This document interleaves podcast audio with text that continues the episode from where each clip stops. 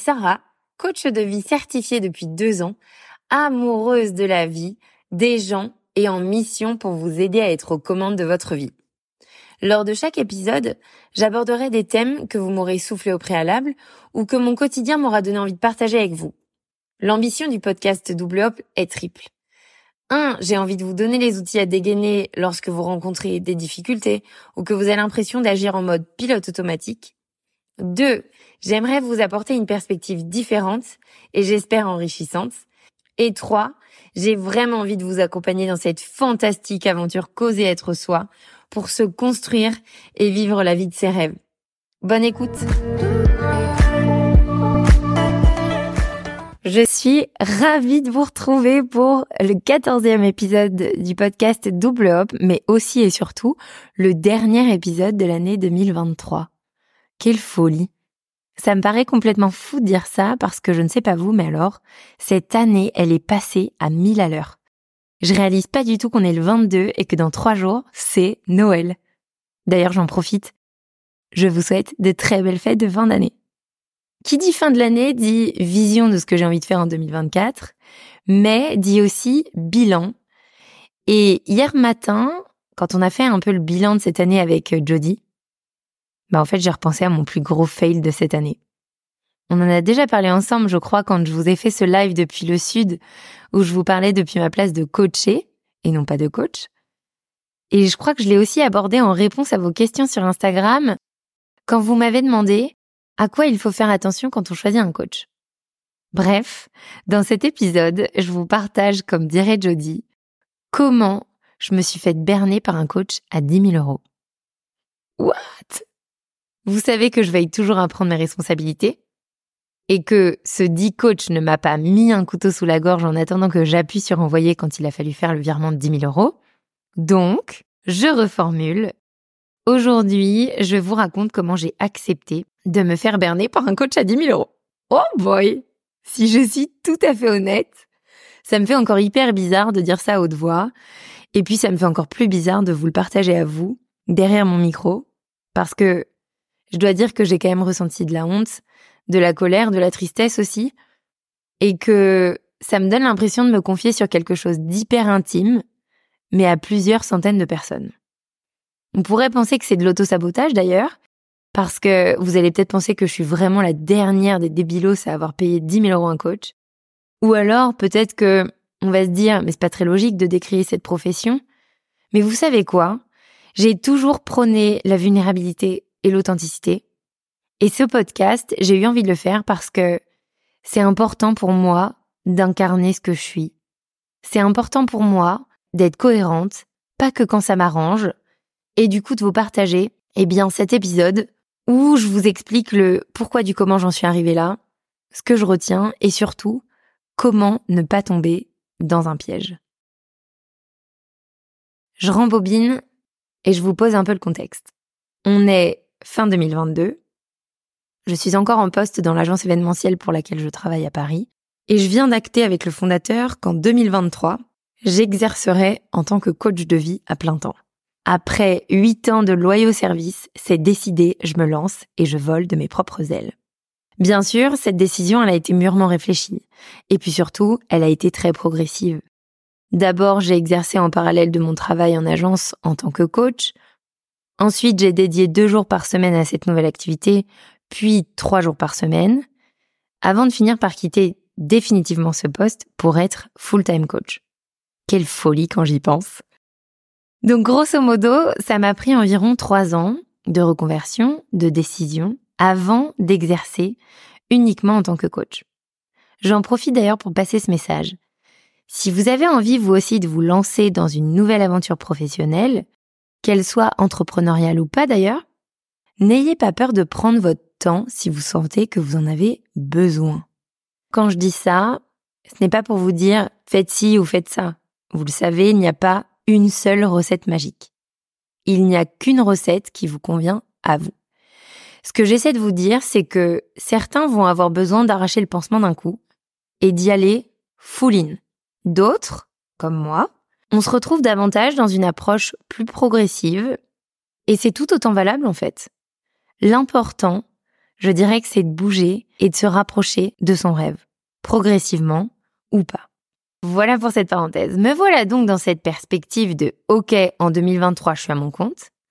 Et je crois qu'à ce moment-là, je suis à peu près aussi excitée qu'un enfant qui n'a jamais vu la neige, que paniquée comme jamais. Si je devais résumer comment je me sens en un mot, je dirais vertigineux.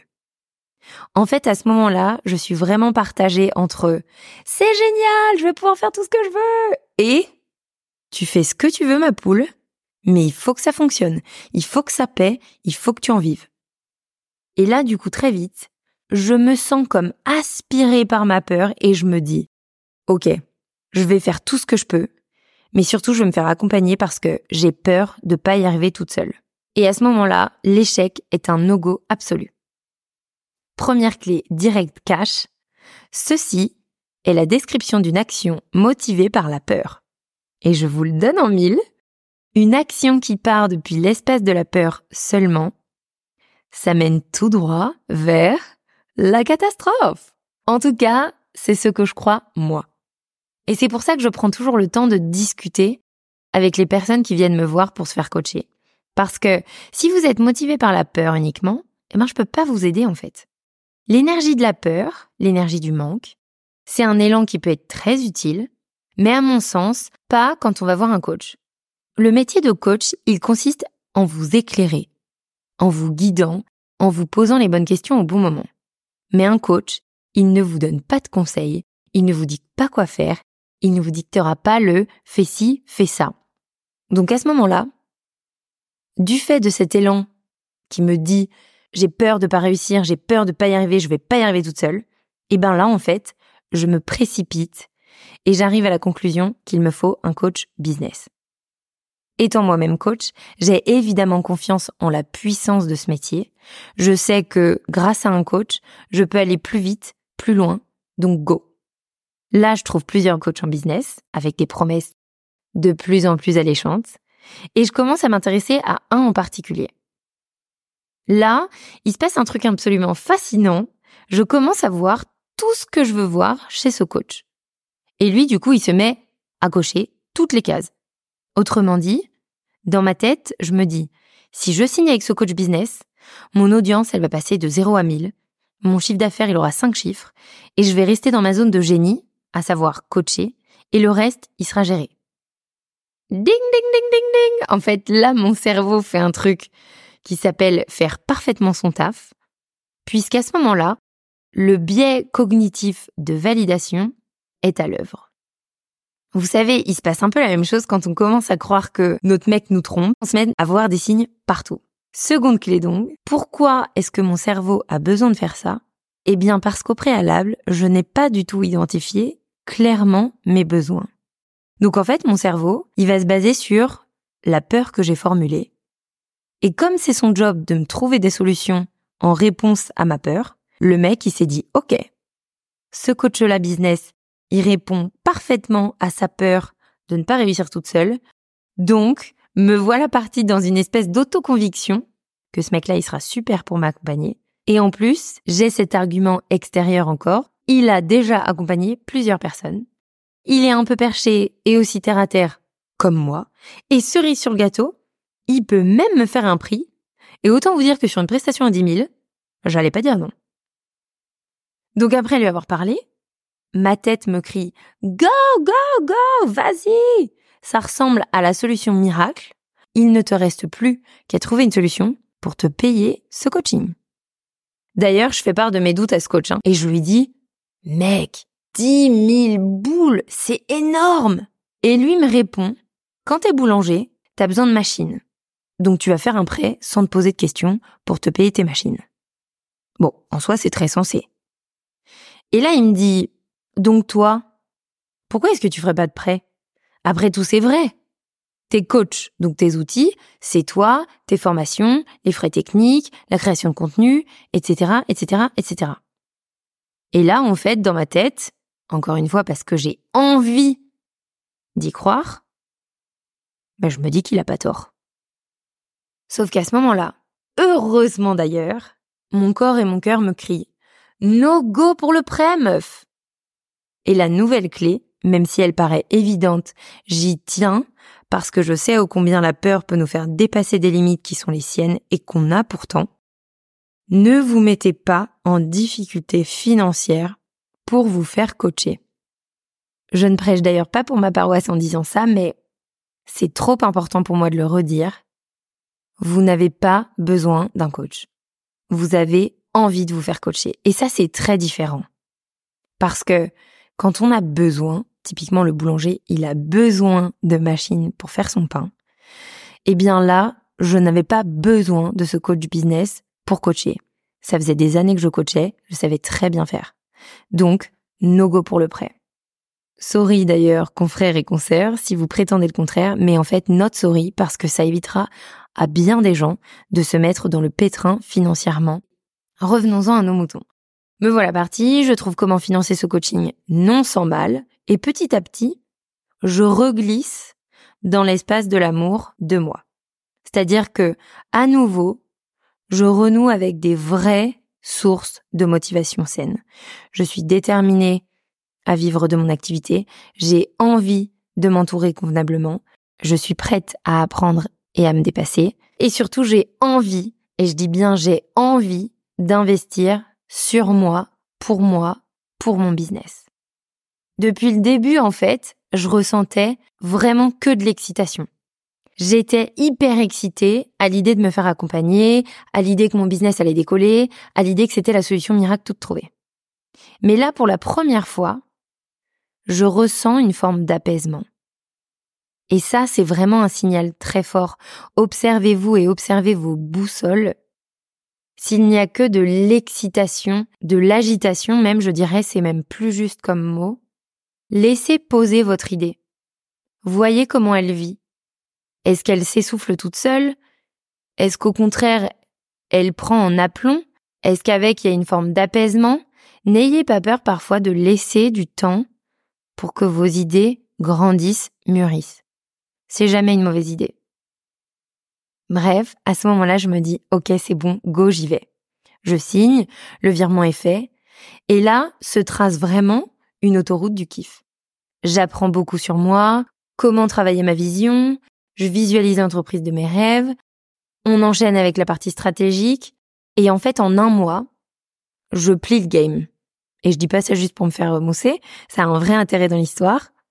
En fait, en un mois, j'ai produit absolument tout ce que je devais produire, que mon coach m'avait indiqué de produire. Donc mon site, mon freebie, la database, etc., etc., etc. Et là, en fait, je deviens très demandeuse. Bon, coach, what's next? Qu'est-ce qu'on fait? Visiblement, j'ai été plus rapide parce que tout ce que j'ai fait en un mois, ça aurait dû en prendre trois. Et là, on va rentrer dans le truc vraiment pas cool. À chaque fois que je lui dis j'ai telle idée, comment on peut la structurer pour que ça reste pas de l'ordre d'idée, mais que ça serve vraiment mon entreprise, pour que ça prenne une autre dimension. Coach, est-ce que tu as une stratégie business? Pour rappel, le coach, c'est quand même coach business, hein, c'est son taf. Est-ce qu'on peut brainstormer? Est-ce qu'on peut réfléchir à comment exploiter mon idée? Et la mettre au service de mes coachés À chaque tentative, je suis invitée à m'en remettre en question. Pourquoi je lui demande ça? Pourquoi je veux à tout prix savoir comment faire? Pourquoi je ne me contente pas juste de faire ce qui me vient en tête? Et là, mes trois boussoles, tête, cœur, corps, vous savez que c'est mon approche. Eh bien, ces trois boussoles, mais c'est pas des alliés précieux, c'est la taille au-dessus. Chacune de mes boussoles va me dire, il y a un truc qui cloche. À ce moment-là, je sais que ça me conforte encore plus à la folie dans la justesse de mon accompagnement double hop. Parce que moi, je l'utilise, cette approche neurocognitive comportementale, et je sais qu'il n'y a rien de plus précis et précieux que ces trois boussoles. Si on repense au début de cette histoire d'ailleurs, je n'ai écouté que ma tête. Et les émotions cérébrales, les mecs. Mais c'est tout un art d'apprendre à les déchiffrer. Je fais plus cette bêtise, j'écoute. Mes trois boussoles, à cet instant précis, elles me disent, ma petite voix intérieure me dit, ça va pas marcher, tu vas jamais réussir à accompagner les femmes qui ont besoin d'oser, ton expertise et tes compétences ne trouveront jamais leur audience. Ça, c'est ma boussole tête. Mon corps, lui, il a plus d'énergie. J'ai constamment envie d'être toute seule. Et surtout, ma joie de vivre légendaire, eh ben, elle se fait de plus en plus rare. Et d'un point de vue émotion, dernière boussole, mais je me sens triste. Professionnellement, je ne ressens de la joie que quand je suis en séance de coaching. Je ressentais aussi de la honte. Donc en gros, moi qui ai fait appel à ce coach pour me sentir forte, boostée, au taquet pour faire décoller mon entreprise, eh bien, c'est tout l'inverse qui se produit. Je commence à douter de moi, de ce que je partage, et d'ailleurs, je me souviens très bien. À un moment donné, on est sur la terrasse et l'amoureux me dit, chérie, t'as pas payé 10 000 boules pour douter de toi alors que t'es une coach en or, que ça fait des années que t'exerces et que tes clientes sont ultra satisfaites et que t'exerçais très bien sans ce mec en fait. Et la nouvelle clé qui est un peu double, un, ne cessez jamais de faire confiance à vos trois boussoles parce qu'elles savent. Et deux, entourez-vous précieusement. Et je le souligne volontairement parce que je sais qu'il y a des entrepreneuses et entrepreneurs qui m'écoutent. Oui, on est à la tête de notre boîte.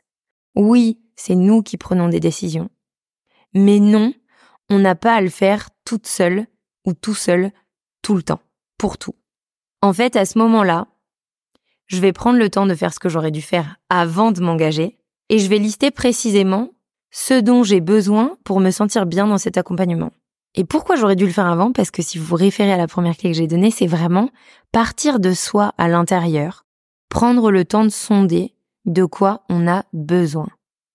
Et donc là, littéralement, j'ai pris un papier, un crayon et j'ai écrit. J'ai besoin de deux points à la ligne. Plus de structure, d'un planning précis, d'un rendez-vous calé d'une semaine sur l'autre, d'une méthodologie, d'un plan, de deadline, etc., etc., etc. Et en fait, en faisant ça, ben, je prends conscience de mon erreur. Et là, je prends vraiment toute ma responsabilité. Je réalise à quel point je me suis précipitée. J'étais pas du tout au clair sur mes attentes, mes besoins. Et ça, précisément parce que j'étais motivée par la peur. Dans ce coaching business, j'ai vu une solution miracle qui allait me garantir tout ce que je voulais. Et du coup, ma réflexion a été de me dire, eh bien, si ça implique d'y mettre un prix, et beaucoup c'est peu de le dire, eh bien, ça valait le coup. Sauf que, en fait, je me suis juste engouffrée dans ce truc par peur de rater. Donc, soyez vigilants à ça. Et là, je parle de ce business, mais c'est vrai pour tout dans la vie. Il n'y a jamais de solution miracle il n'y a jamais de solution où il n'y aura pas d'effort. Et si vous sentez que la peur est le seul moteur, prenez le temps de remettre en perspective et de vous repositionner dans l'espace de l'amour. Pourquoi vous faites ça? Quelles sont vos attentes? Quels sont vos besoins? Bon, et puis maintenant, on peut parler de l'après. Parce que je crois que tout l'intérêt de cet épisode, c'est aussi ça. Après m'être accroché, parce qu'encore une fois, j'avais investi beaucoup d'argent, donc euh, j'ai tout fait pour le rentabiliser, eh bien j'ai décidé de mettre un terme à ce coaching. En faisant ça d'ailleurs, je me suis fait une super grosse preuve d'amour. Et sachez que ça m'a beaucoup coûté. Sans mauvais jeu de mots d'ailleurs, mais parce que je n'ai pas récupéré un centime quand bien même j'ai arrêté avant la fin des trois mois. Ça me tient à cœur de vous partager ça parce que, permettez-moi le parallèle avec une relation amoureuse par exemple, dans laquelle vous vous éteignez à petit feu. Parfois, on s'autorise pas à quitter la personne parce qu'on a engagé beaucoup beaucoup de choses matérielles, beaucoup de sentiments, beaucoup d'années de vécu, de souvenirs.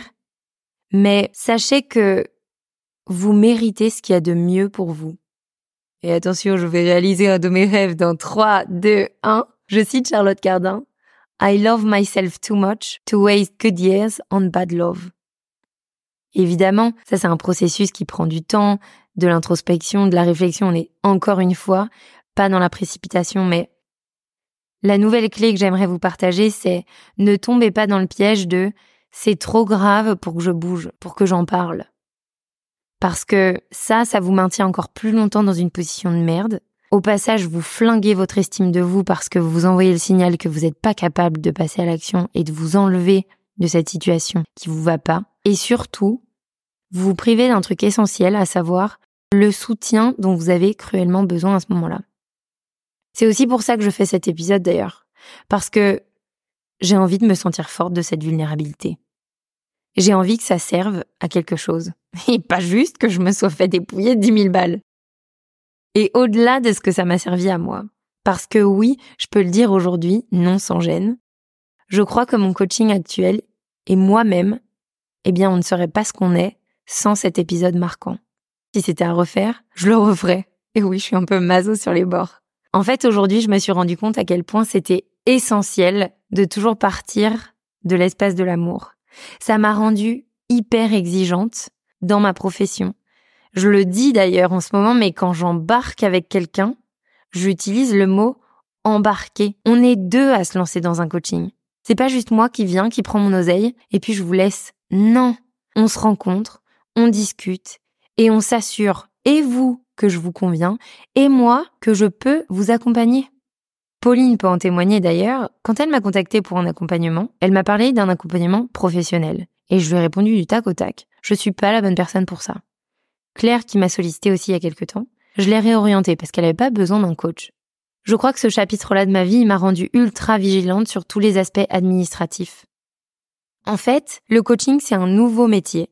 Mais c'est un métier qui est soumis à des certifications, à un code de déontologie, à tout un tas de règles très précises. Et ça, ça doit vraiment être respecté. J'ai à cœur aujourd'hui de parler de cette profession parce qu'on trouve de tout sur les réseaux.